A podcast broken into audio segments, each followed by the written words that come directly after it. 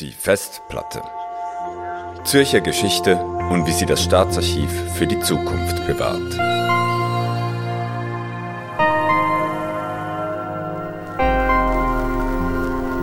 Hallo und herzlich willkommen bei Die Festplatte, dem Podcast des Staatsarchivs des Kantons Zürich. Heute geht es hier um einen Zürcher Wirtschaftszweig, der lange Zeit viel wichtiger war als etwa die Banken, nämlich die Seidenindustrie.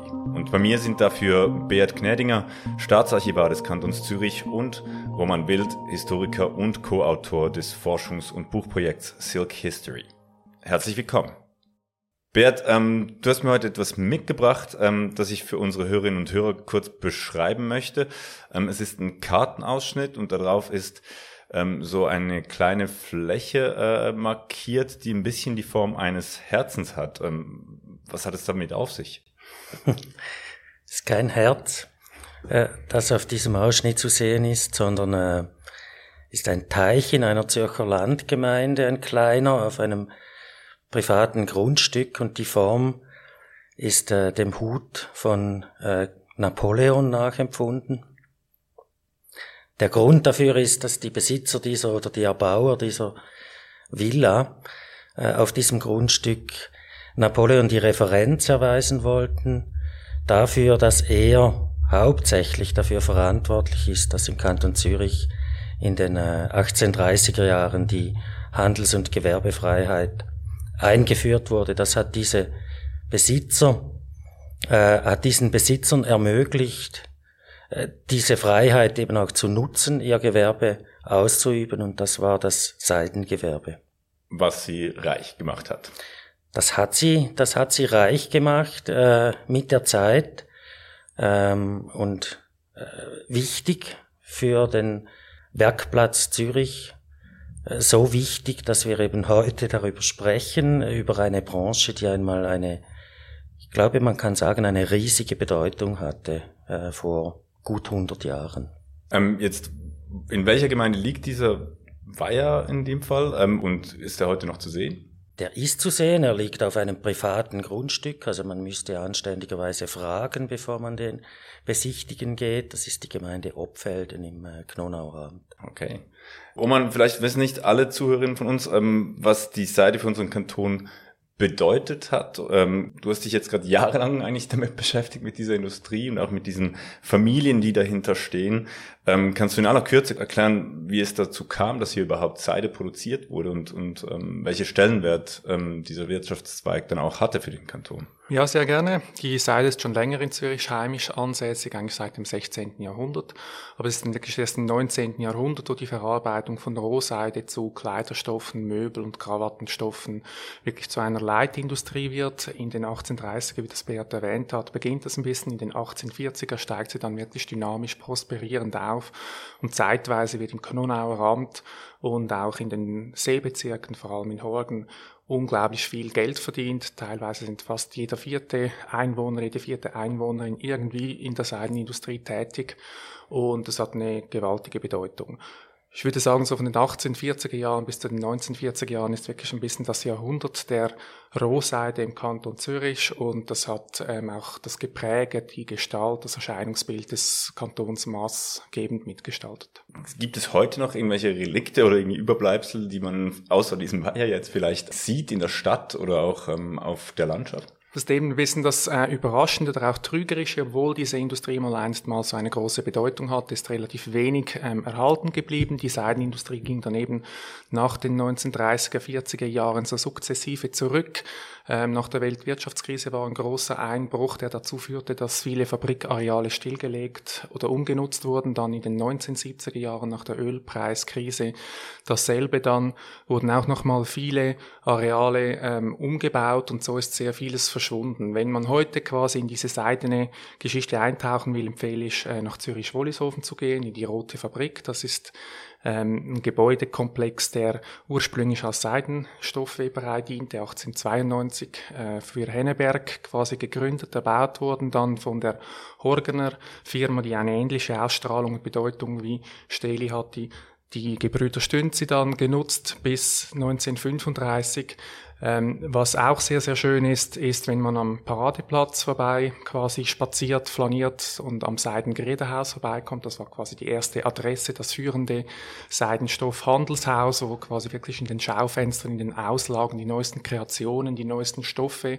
vorgeführt wurden, wo man quasi als gut betuchte ähm, Konsumentin ähm, einen Einblick erhalten konnte, was en mode ist, was getragen wird, wie man sich quasi zeitgemäß zu kleiden hat. Es gibt natürlich aber auch, ähm, ähnlich wie in dieser Villa, weitere schöne ähm, private Unterkünfte. Ähm, man kann da auch mal mit dem Zug nach Horgen fahren. Wenn man da unter den Gleisen durchgeht, kommt man in die Villa Seerose. Die ist von einem gewissen Jacques Huber erbaut worden, der äh, als junger Mann in die USA nach New York auszog, um groß und reich zu werden. Er hatte sich als Agent im Seidenstoffhandel betätigt und dann quasi als Alterssitz hatte dann 1900, 1902 ähm, diesen Prachtsbau quasi errichten lassen mit einem wunderbaren ähm, großen Park mit, mit wunderbaren ähm, kunsthistorischen auch Statuen etc. Das ist 1954 an die Gemeinde Horgen übergegangen und wird heute als Musikschule verwendet. Wenn man so insgesamt, was die Bedeutung eben in alle Lebensbereiche nachvollziehen will, empfehle ich immer nach Adliswil zu gehen, die mechanische Seidenstoffweberei. Das war die erste mechanische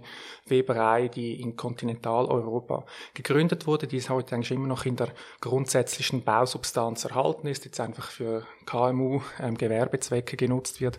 Da sieht man wirklich diesen ganzen Bau, diesen Hochbau mit seinen ursprünglichen Verwirkungen, was eben besonders reizvoll und schön ist, wenn da quasi man vom Bahnhof auskommt, ähm, geht man die ehemalige Webereistraße hoch, sieht dann links die zwei Direktorenvillen, quasi kann grüßen. Man kann sich das vorstellen, wie das da die gehorsamen, loyalen Arbeiterinnen und Arbeiter jeden Morgen hinter sich bringen mussten und kommt dann da in dem Areal an. Und wenn man dann hinten rausgeht, wieder über die Siel, kommt man in eine ehemalige Arbeiterkolonie, ähm, die Silau. So sieht man eigentlich wirklich dieses holistische, wie stark eine solche Industrie quasi jeden Bereich des Lebens ähm, umgestaltet und geprägt hat. Das ähm, war ja hier auch so, dass man eine Zeit lang zumindest äh, mit Krefeld und Lyon eigentlich so als wichtigste Seidenproduktionsstätte Europas gezählt wurde.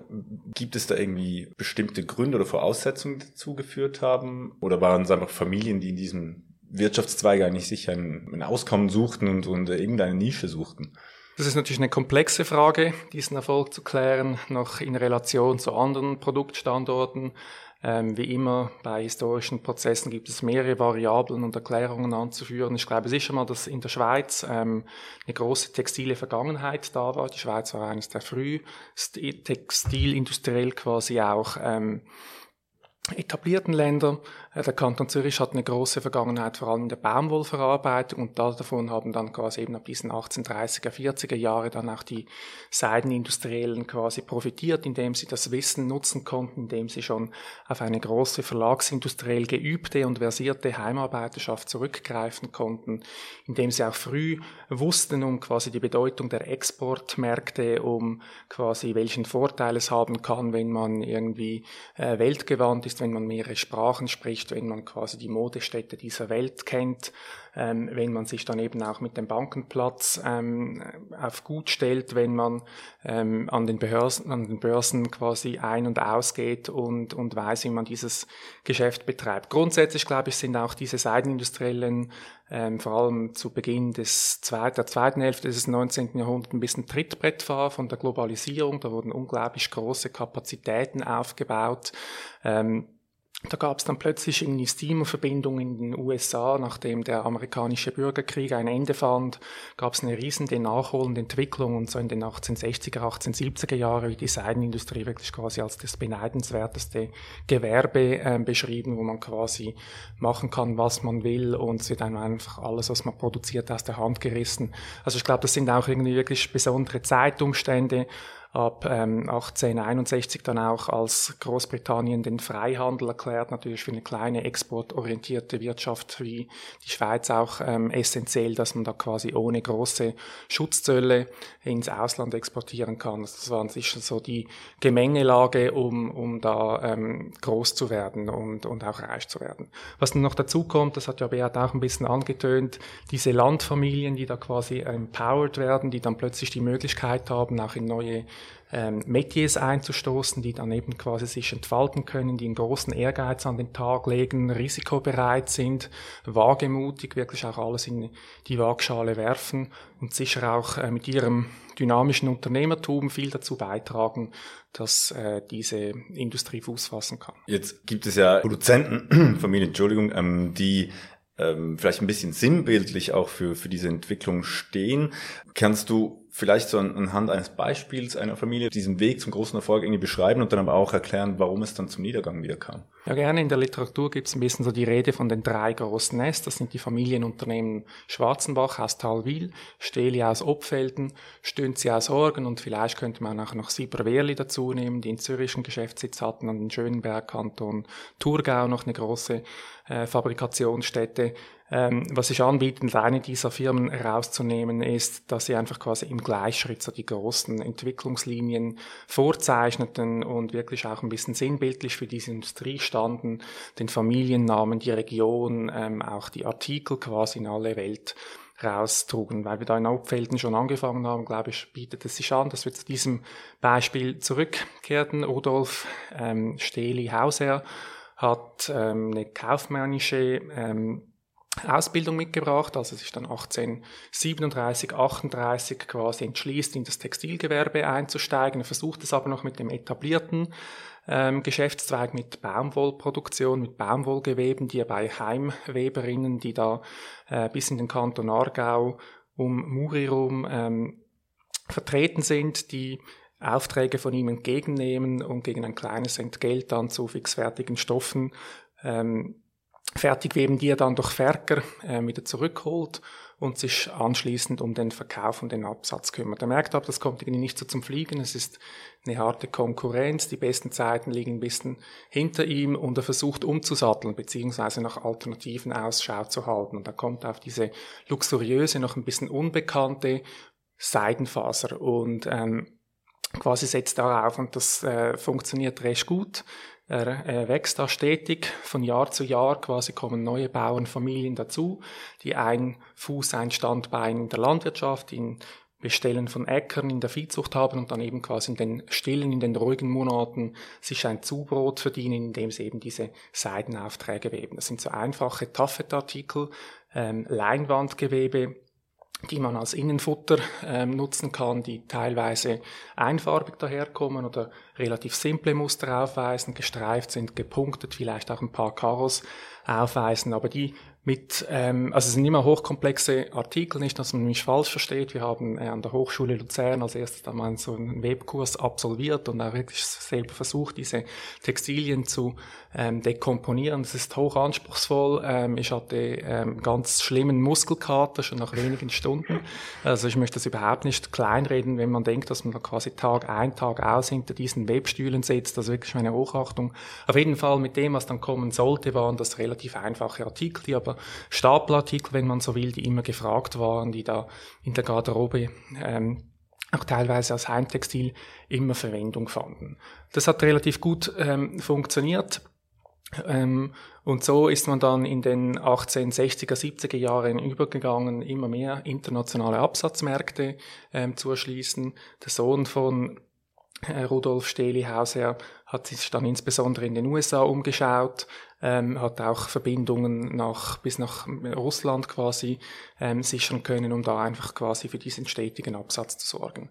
Dann 1862, ich habe das schon erwähnt, ähm, ist da quasi was Fundamentales passiert. Die Mechanisierung hat eben auch im Seidengewerbe Fuß gefasst.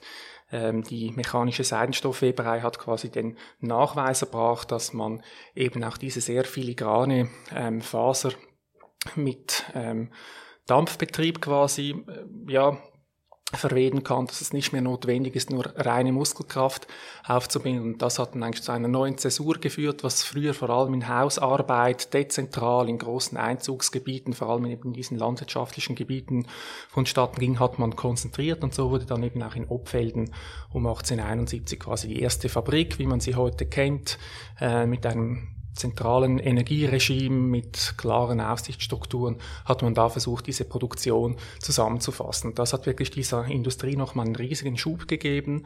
Äh, die Durchschnittskosten fielen äh, markant, der Output konnte massiv erhöht werden.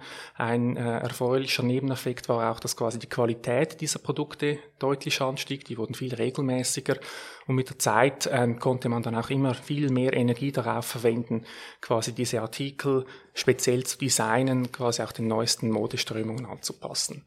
Heißt aber auch, dass ganze Landstriche teilweise ihre Arbeit verloren haben, die vorher davon abhängig waren, oder? Ja, es, ähm, das, die Heimindustrie war noch relativ lange bewährungskräftig. Das hat so damit zu tun, dass die wie auch ein bisschen als Puffer verwendet wurden. Diese Stoffe waren äh, durchaus auch modischen Nachfragezyklen unterlegen und ehe man riesige Kapazitäten aufbaute, die dann einfach Fixkosten quasi verursachen, hatte man die immer noch ein bisschen in der Hinterhand und wenn ähm, eine besonders große Nachfrage da war, hat man die dann immer noch herangezogen und berücksichtigt und sonst dann halt einfach mal eine Saison lang keine Aufträge gegeben. Auf jeden Fall ist es nochmal richtig explodiert und da wurden große quasi Umsätze generiert. In den 1880er Jahren kam es dann aber dazu, dass eben diese Freihandelsära zu einem abrupten Ende kam. Europäische Staaten haben überall Schutz, Schutzzölle aufgezogen, um heimische Industrien quasi zu fördern. Neben Zürich war das sehr groß und mächtig geworden. Und äh, man dachte, man kann quasi auch der heimischen Bevölkerung in diese Aufträge zuschanzen und hat dann eben den Zürchern beispielsweise quasi 50 Prozent Wertzoll oben drauf gedrückt, sodass diese Artikel verhältnismäßig unregelmäßig wurde. Was hat dann Steli und andere Fabriken gemacht? Sie haben statt Produkte zu exportieren einfach ganze Belegschaften, ganze Fabriken exportiert. Die sind also wirklich mit Sack und Pack, mit dem ganzen Maschinenpark einfach in die Länder rein, um einerseits quasi diesen Zollunionen anzugehören, andererseits natürlich auch ein bisschen, um näher an die ähm, modischen Märkte zu kommen, um da quasi auch den Puls nehmen zu können, um in den Dialog mit Agenten, mit Absatznehmern zu treten, um da auch ein bisschen früher ähm, auf die Idee zu kommen, was dann überhaupt gefragt wird, welche Qualitäten in Zukunft ähm, erfolgsversprechend sind. Und so beginnt eigentlich aus diesem Obfelderbetrieb ähm, der noch in, in Aargau eine kleine Fabrik hatte, plötzlich ein multinationales Unternehmen zu werden. 1884 geht man nach Italien, nach Cerminiago, das ist ein Nachbarort von Luino, der vielleicht der eine oder andere kennt, so quasi ein Schweizer Ausflugsparadies am Lago di Como. So hatte man quasi plötzlich diesen italienischen Markt und da ganz tolle Arbeitskräfte, war vor allem auch sehr, sehr nahe an der Rohseide, die in der Lombardei ähm, quasi gezüchtet wurde, kultiviert wurde. Man hatte da riesen Maulbeerplantagen und konnte da eigentlich aus erster Hand dafür Sorge tragen, dass dieses äh, Gestaltungsmaterial, dieses Rohmaterial Rohseide in der gewünschten Qualität vorlag. Der nächste Schritt war dann einiges ähm, aufsehenerregender und komplexer. Man ging nämlich in die USA. Ähm, in Lancaster baute man eine Riesenfabrik, das war dann 1898, der largest silk mill in the world hieß das bei Steli. Sie haben Karten drucken lassen und das quasi allen ihren Kunden zukommen lassen. Ähm, es war so ein Mammutbetrieb mit mehr als 1000 mechanischen ähm, Webstühlen auf der höchsten quasi Ausdehnungsstufe waren das fast 1600 Mitarbeiter. Dazu kamen dann noch viele Zweigfabriken in den USA. Wirklich da in Nordamerika gab es einen riesen Massenmarkt äh, mit einer ganz, ganz großen Nachfrage. Und da ging man wirklich all in und hat im ganz, ganz großen Stil gedacht, ähm, investiert und auch Geld verdient phasenweise. Und irgendwann ging es dann aber wieder abwärts. Es ging relativ lange gut, ähm, aber es war ein härter Verdrängungswettbewerb. Auch viele andere Europäer, viele andere Schweizer Mitkonkurrenten äh, strömten in den Markt und man musste wirklich immer raffinierter werden. Die Modezyklen wurden kürzer, es wurde Wert auf Marketing gelegt. Man musste sich wirklich sein Klientel, seine Kundinnen und Kunden suchen. Äh, man hatte auch einige Kämpfe auszutragen mit dem Zwischenhandel. Es wurde da Margen gefeilt. Aber ja, du, du sprichst es an. Ähm, die goldenen 20 Jahre waren eben nicht so golden, da gab es eben am Schluss einen schwarzen Schlusspunkt, die Weltwirtschaftskrise, und das war ein bisschen der Anfang vom Ende dieser Industrie. Äh, da war quasi implodierte wirklich die globale Seidenindustrie, da blieben wirklich vom einen Tag auf die anderen alle Aufträge weg, musste alles storniert werden, die Warenlager, die quasi implodierten, was die Preise anbelangten, und von diesem Schock erholten sie sich eigentlich nie mehr wirklich wieder. Sie haben dann noch auf einem kleinen Level ähm, sich da durch die 30er Jahre gekämpft, da wirklich teilweise, wenn man die Schweizer Zahlen anschaut, es war ein Zehntel der vorherigen Exportzahlen, die erreicht werden konnten. Adliswil beispielsweise war dann kantonsweit als Armetschwil äh, bekannt, also wirklich der wichtigste Steuerzahler der Betrieb und all die Angestellten ähm, hatten wirklich von heute auf morgen kein Einkommen mehr. Das stellte die Kommunen vor riesige Konsequenzen, vor riesige Folgen. Und oftmals ähm, haben sich wirklich auch diese Arbeitnehmerinnen, es waren vor allem Frauen, wirklich auf diese eine Tätigkeit fokussiert, waren angelernt, hatten keine formale Schulbildung und waren dementsprechend auch schwer vermittelbar und das quasi mitten in der höchsten Krise. Ähm, ein zweiter Erklärungsfaktor kam dazu. In den 20er Jahren wurde immer stärker auch mit synthetischen Fasern experimentiert. Also dieses Naturprodukt Seide, das sehr komplex und kostspielig war und, und spezielle Skills erforderte.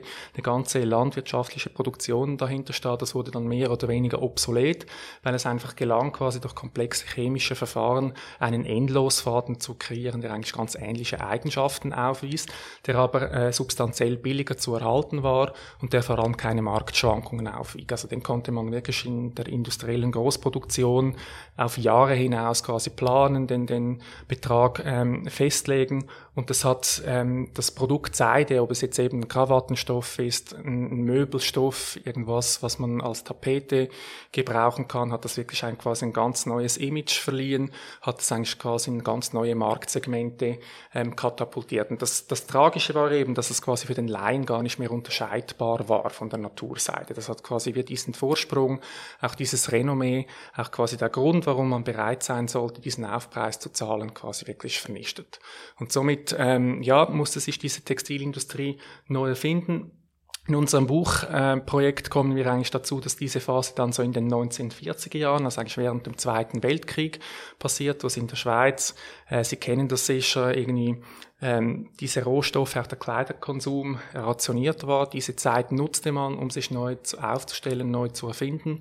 Und wir gehen eigentlich ein bisschen davon aus, dass dann, was nach dem Zweiten Weltkrieg da wieder emporkommt, was nicht die Segel gestrichen hat, so eine Art Allfaserindustrie ist, dass es quasi keine klassische Trennung mehr gibt zwischen einem baumwollverarbeitenden Produkt oder ja, Produktionsbetrieb und einer ehemaligen Seidenstoffweberei, wenn man da genau in die Sortimente reinschaut, wenn man schaut, was da auf den Webstuhlautomaten lief, dass sich eigentlich diese Produkte ganz stark ähnelten und dass man irgendwie ähm, sich komplett auf neu einstellen musste. Auf jeden Fall dann auch diese Familie Steli äh, versuchte das noch, hat dann sukzessive Fabrikbetriebe geschlossen, vieles war defizitär, man versuchte zwar immer wieder auch neuen Inventionen und Innovationen nachzujagen, man hat viel eben dann auch später mit Nylon experimentiert, ähm, gab immer wieder mal ähm, den einen oder anderen Erfolg, aber insgesamt stellte sich heraus, dass einfach der Werkplatz Schweiz einerseits zu teuer war und selbst auch diese vielen Niederlassungen im Ausland einfach mit den Überkapazitäten und mit den Schwierigkeiten, sich neu zu finden, ähm, vor allem einfach ein, Loch in das Budget ist. Und so wurde das eigentlich sukzessive geschlossen. 1977 dann eben nach dieser eingangs schon erwähnten Krise ähm, wurde dann sogar der Stammbetrieb, das Stammhaus in Obfelden geschlossen. Und man hatte dann die restlichen Aktivitäten auf Cerminiaga, um so ein bisschen noch im europäischen Wirtschaftsraum präsent zu sein, konzentriert. Okay, das war dann eigentlich das Ende der Zürcher Ableger dieser Familie oder dieser ähm, Seidendynastie, kann man sagen. Das ist eben noch spannend, das sind alles so Familienbetriebe und irgendwie aufhören, die Segel streichen, das konnte man nicht, wenn man so quasi in der vierten, fünften Generation eine Firma weiterführt, wo man quasi mit dem Namen nach außen stand, die ganze Erwartungshaltung, wenn man im Kontor saß und hinterher das Ölgemälde des Patrons, alles sehr verdiente Leute, politisch hoch dekoriert, bis Nationalratsämter, alles drum und dran, das war irgendwie wie nicht möglich. Und was uns auch irgendwie fasziniert, funktioniert hat, obwohl das irgendwie nach den 40er, 50er Jahren alle Zeichen dafür sprachen, wenn man das quasi rein nüchtern ökonomisch analysiert, dass man den Stecker zieht, haben die das nicht gemacht. Die haben das weiter versucht. Und ähm, da gibt es ein bisschen verschiedene Erklärungen, warum das so geschehen ist, äh, von welcher Erwartungshaltung dass man ausging. Aber quasi eben diese auch Verpflichtung, diese Geschenk auch ähm, ein bisschen quasi ähm, sich in einem durchaus patronalen Verständnis für die Region zu kümmern, für die vielen Mitarbeitenden, ähm, das war dann doch irgendwie handlungsleitend, hat viele dazu bewogen, das halt immer wieder zu versuchen, halt auch mal eine Fabrik, mal eine private Villa aufzulösen und diese Gewinne quasi quer zu subventionieren.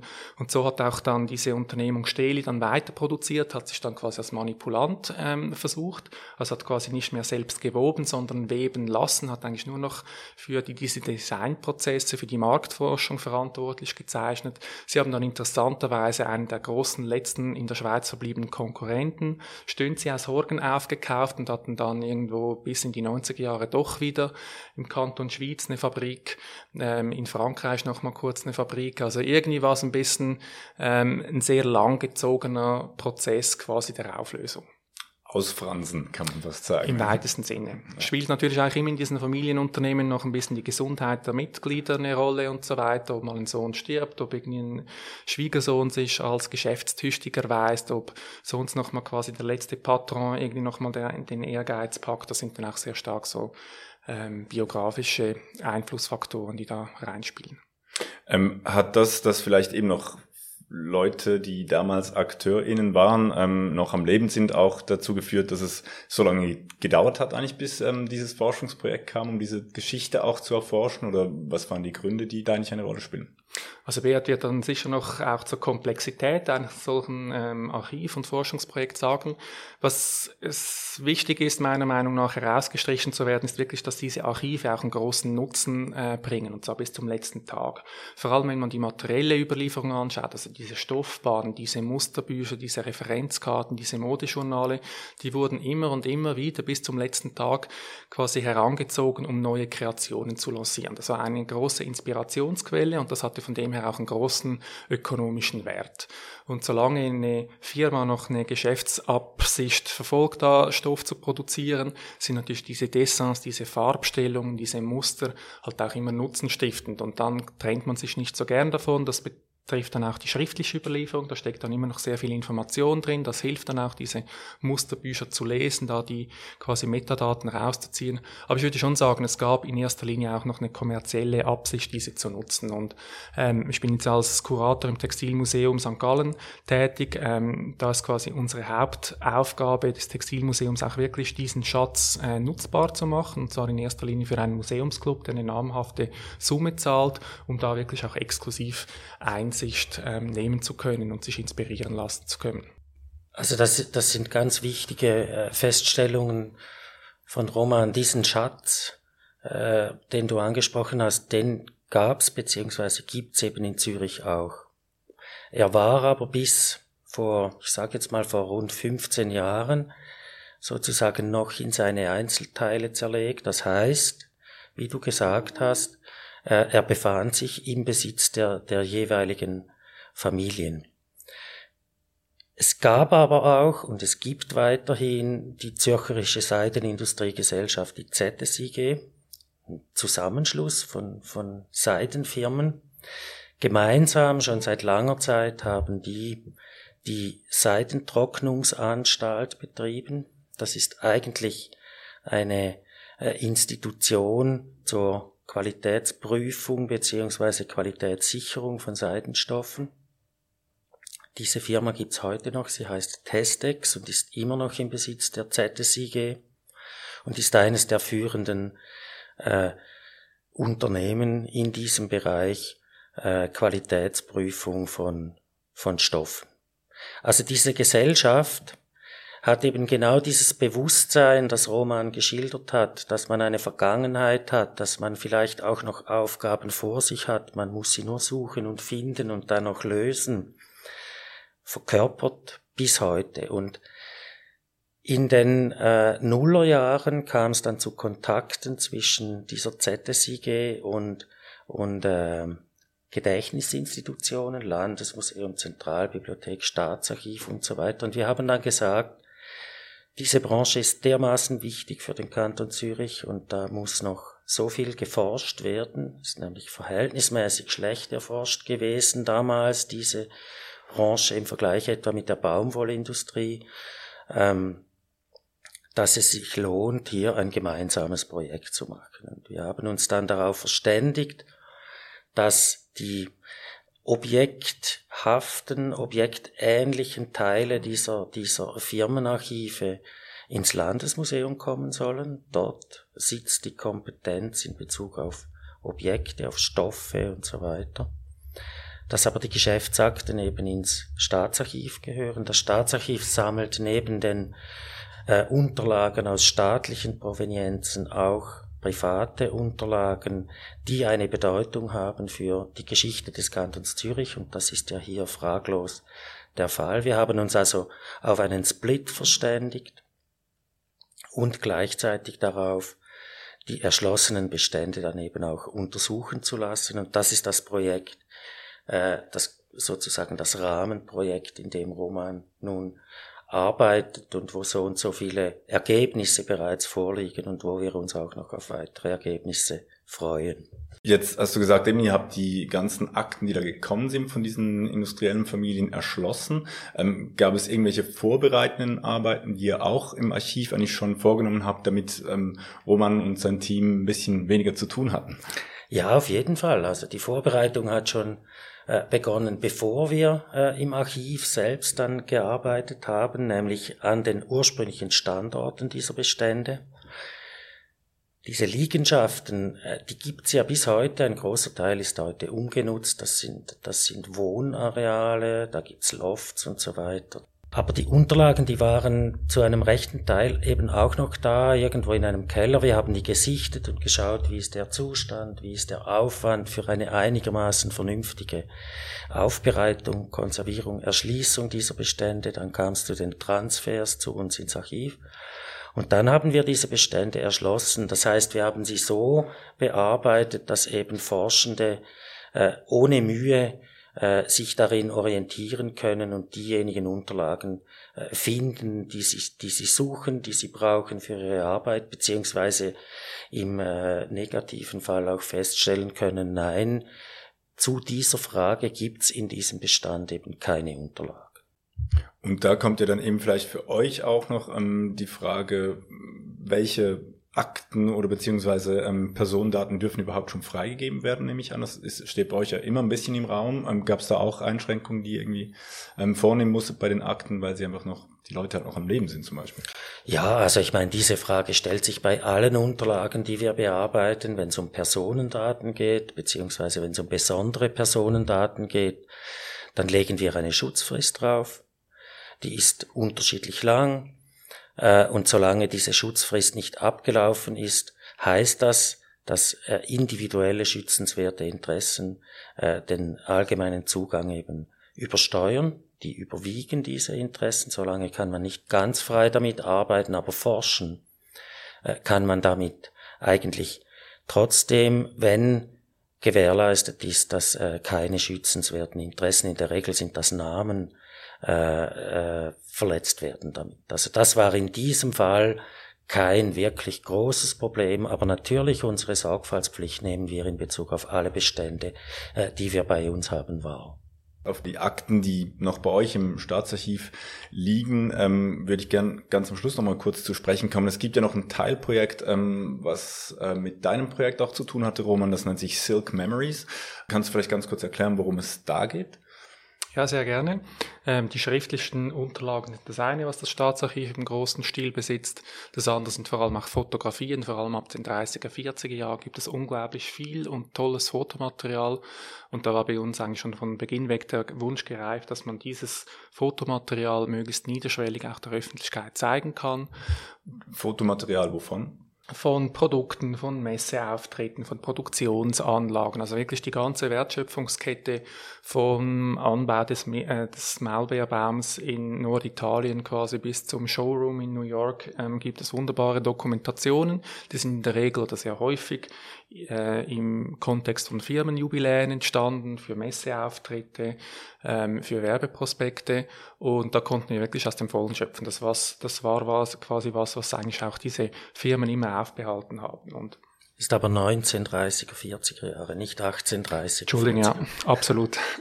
1940er Jahre aufwärts, ähm, da wurde quasi auch diese fotografische Dokumentation immer umfangreicher äh, immer auch feingliedriger und das ist dann quasi ein Element, ähm, das in dieser Webplattform Silk Memory ausgespielt wird. Ähm, das haben wir dann an der Hochschule Luzern verschlagwortet, gesichtet, bewertet, ein Thesaurus entwickelt, vor allem auch ein großes Set an Such- und Filtermöglichkeiten zur Verfügung gestellt, so dass quasi wirklich jeder Besucher, jeder historisch Interessierte, jede äh, Person, die eine textile Seele hat, da wirklich eintauchen kann. Ich glaube, das ist auch unerlässlich, um diese komplexe Welt dieser Seidenverarbeitung, Seidengewinnung, des Seidenhandels ähm, zu verstehen. Und das ist wie so ein bisschen eine Grundvoraussetzung. Was wir da eben auch genutzt haben, äh, quasi die Möglichkeit, wenn schon so eine Plattform existiert, auch viele Muster, die eben dann eben im Landesmuseum, im Textilmuseum St. Gallen, in einem Ortsmuseum wie Horgen liegt, auch das quasi der Öffentlichkeit zugänglich machen. Das sind alles sehr heikle Stoffe, ähm, die vor allem empfindlich auf Licht reagieren.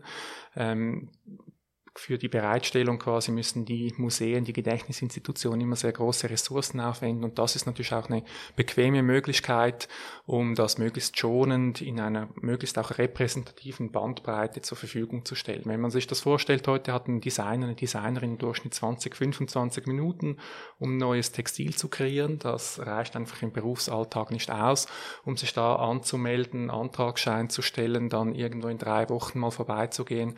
Quasi diese Plattform Self Memory ist wirklich ein bisschen der Versuch, ähm, diesen Schatz an Inspirationsvorlagen eigentlich wieder zurückzuspielen in die Öffentlichkeit, sei es jetzt eben eine professionelle Öffentlichkeit wie Designer, seines Schüler, seines historisch interessierte Person, damit das quasi wieder genutzt und mit Leben gefüllt wird. Und weißt du auch schon von Beispielen, wo das tatsächlich genutzt wurde? Also gab es Stoffe, ähm, die angelehnt sind an die Seidenindustrie in Zürich? Ähm, des 19. und 20. Jahrhunderts, die irgendwie jetzt über die Laufstege der Welt getragen wurden? Ja, ich komme da nochmal auf Bea zurück. Die ZSIG spielt natürlich auch hier eine große Rolle. Die war einstmals ein Wirtschaftsverband, ist heute vor allem aber eine ähm, Vergabestiftung, die fördert Kultur und die versucht natürlich auch so ihren ähm, historisch gewachsenen Schatz wieder attraktiv zu machen und lobt immer wieder mal Ausstellungen aus, unterstützt die junge Künstler. Ähm, das sind so quasi Projekte, die eigentlich immer so als Kooperation entstehen. Dass jetzt aber selber jemand von sich aus darauf gekommen wäre, wäre mir neu, aber so Künstler wie Raphael Gutto, die Upcycling betreiben, die dann quasi wirklich auch alte Seidenstoffreste, die es immer noch gibt, in neue Textilien überführt, quasi auch da Nachhaltigkeit lebt und ganz neue spannende Kreationen schafft. Das gibt es und ähm, das ist dann eigentlich auch immer in diesem Dunstkreis der ZSIG, dieser Seidenprojekte, ähm, kommt das zur Aufführung. Sehr schön. Ähm, die Seite Silk Memories werde ich in den Show Notes natürlich verlinken. Ähm, ich möchte zum Schluss noch ganz kurz vielleicht mit einer Frage auf euch beide zukommen. Und zwar, ähm, ich glaube, dieser Schatz an Akten und Quellen ist noch lange nicht erschöpft. Gibt es irgendwelche Fragestellungen, die da noch offen geblieben sind, die vielleicht dich, Roman, als erstes ähm, am meisten interessieren oder denen du gerne nachgehen wollen würdest? Gibt es natürlich immer, ähm, vor allem auch in Anbetracht, dass sich die Fragestellen permanent ähm, ändern. Es ist jetzt nicht so, dass man das ein für alle Mal ähm, abgeschlossen hätte, wenn unsere Bücher und Produkte raus sind, dass das quasi irgendwo weggesperrt werden kann. Im Gegenteil, das lebt davon, dass man das neu befragt, dass man das neu hinterfragt, dass man eben nach diesen Leerstellen und Lücken forscht. Ähm, wir in unserem Projekt, das kann ich als kleinen Disclaimer sagen, haben uns vor allem ein bisschen auf die transnationalen Verbindungen konzentriert. Also sind wirklich vor allem auch aus Zürich raus und haben uns angeschaut, wo diese Akteure wirtschafteten, was da vor Ort geschah. Diese Überlieferung hier im Staatsarchiv, im Landesmuseum hat doch ein bisschen diese Zürcher Perspektive. Und es ist wichtig, dass man das quasi auch kontrastiert, wie es dann eben in New York aussieht, wie das in Yokohama zu und her ging, wie die Lebensbedingungen irgendwie in der Lombardei waren, was man in Lyon damit anstellte. Das ist das eine und eben auch schon ein bisschen mit Blick auf Silk Memory eben diese materielle Kultur, diese Designkompetenz, dieses Faszinosum Textil, wie komplex das ist, das hat uns ähm, sehr, sehr in Bann gezogen. Was man aber sagen muss und was bisher sicher auch ein bisschen ähm, zu kurz kam, obwohl wir uns bemüht haben, das sind wirklich Archive, ähm, von den Unternehmern, von den Eigentümerfamilien. Also sicher, wenn man so eine Arbeiterperspektive hat, sich für Fragen der Ungleichheit ähm, bis Klassenkampf könnte man sicher noch mehr machen, müsste man mehr machen. Wir haben uns sehr bemüht. Es ist schwierig, an die Quellen ranzukommen. Ich glaube auch so quasi das Lokalhistorische hat noch sehr viel Potenzial. Eben, das war im Knonauer Amt im Bezirk Horgen, Meilen so dicht, dass es da noch immer viele Personen gibt, die Verbindungen dazu haben, die vielleicht im Keller oder im Estri künstlerisch noch Memorabilia besitzen. Ich glaube, da gibt es ähm, Potenzial, was jetzt in den letzten Jahren aufgekommen ist und was man sicher auch noch mal ein bisschen vertieft anschauen kann ähm, Kolonialgeschichte, postkoloniale äh, Verstrickungen, beispielsweise über den Hub äh, London in das äh, British Empire, was da mit diesen Stoffen ähm, geschah, wo das in welchem Kontext, äh, unter welchen Bedingungen konsumiert wurde. Also ich glaube, ähm, an Fragen gäbe es noch so viel zu machen und wir freuen natürlich äh, über alle Kritik, über alle Korrekturen, über alle Ergänzungen und Erweiterungen, die in Zukunft noch dazukommen. Vielen Dank. Ähm, Bert, du hast es gehört, diese Geschichte mit den ähm, Arbeitenden in den Fabriken und deren Lebensbedingungen. Habt ihr irgendwas dazu im Archiv oder ist es tatsächlich so, dass das noch irgendwo in privaten Kellern und Dachböden irgendwo vor sich hin verstaubt eigentlich? Also zunächst, ich, ich kann das nur bekräftigen, dass dieser, dieser Faden ähm, oder diese textilen Fäden eben lang sind und dass man denen nachgehen sollte. Sie beginnen nicht in der Schweiz, weder der Baumwollfaden noch der Seidenfaden. Ähm, sie sind verschlungen und, und es lohnt sich, dem nachzugehen, gerade, gerade mit modernen Fragestellungen und um ähm, solch komplexe äh, Entwicklungen, wie sie in der Textilindustrie, äh, wie sie eben üblich waren, um die nachzuzeichnen, da braucht es immer möglichst viele Quellengattungen, möglichst viele Quellen aus möglichst vielen Ecken und Enden der Welt hier. Das ist mühselig, ähm, langwierig, teuer unter Umständen, aber es lohnt sich auf jeden Fall. Und ich glaube auch die Voraussetzungen, um eben ähm, übergreifend gemeinsam zu forschen, die waren noch nie so gut wie heute. Wir haben Kommunikationsmittel, äh, von denen unsere äh, Vorfahren, ich sage es jetzt so, nur träumen konnten. Wir haben äh, Zugang zu Forschungsergebnissen auf der ganzen Welt. Wir stellen sie unsererseits äh, mit einem Klick weltweit zur Verfügung. Ich finde, es lohnt sich gerade aus der Perspektive eines Industrie- und Dienstleistungskantons wie dem Kanton Zürich ähm, hier vielleicht auch mal zurückzulehnen und nachzudenken darüber, wie könnte man das, was es bereits gibt an erarbeitetem historischem Wissen in der Textilindustrie, sowohl in der Baumwolle als jetzt auch in der Seidenindustrie, verknüpfen mit anderen Forschungsergebnissen im Bereich Kolonialgeschichte, äh, im Bereich Sklaverei, im Bereich auch äh, aktuelle Fragen, Stichwort, was kostet ein T-Shirt aus Bangladesch? Und sich so zu überlegen, dann letztlich vielleicht auch, wie ist die eigene Rolle in diesem ganzen Gefüge, und zwar dann durchaus nicht mehr die historische, sondern die ganz aktuelle eigene Rolle. Wie ist mein Kaufverhalten? Äh, wie ist meine Einstellung gegenüber äh, Fragestellungen, die sich zwar gut ausmachen, wenn man darüber spricht, aber die mich gar nicht so selbst betreffen, äh, mache ich es mir da nicht auch ein wenig bequem. Das sind dann so Fragen, die vielleicht äh, aufkommen könnten und darüber würde ich mich freuen. Also es ging ja um eine Verbindung der Textilgeschichte, nicht mit der Gegenwart und Fragen, die damit verbunden sind. Vielen Dank euch beiden für diesen spannenden Einblick in die Geschichte der Zürcher Seidenindustrie und ihre Ausläufe in die Gegenwart. Falls ihr, liebe ZuhörerInnen, Fragen zu dieser Folge habt oder falls ihr uns Feedback geben wollt, dann könnt ihr das gerne tun und zwar per Mail an staatsarchivzh.ji.zh.ch. Wir würden uns natürlich sehr freuen, wenn ihr auch bei der nächsten Folge von Die Festplatte wieder dabei seid. Bis dahin eine gute Zeit. Die Festplatte. Zürcher Geschichte und wie sie das Staatsarchiv für die Zukunft bewahrt.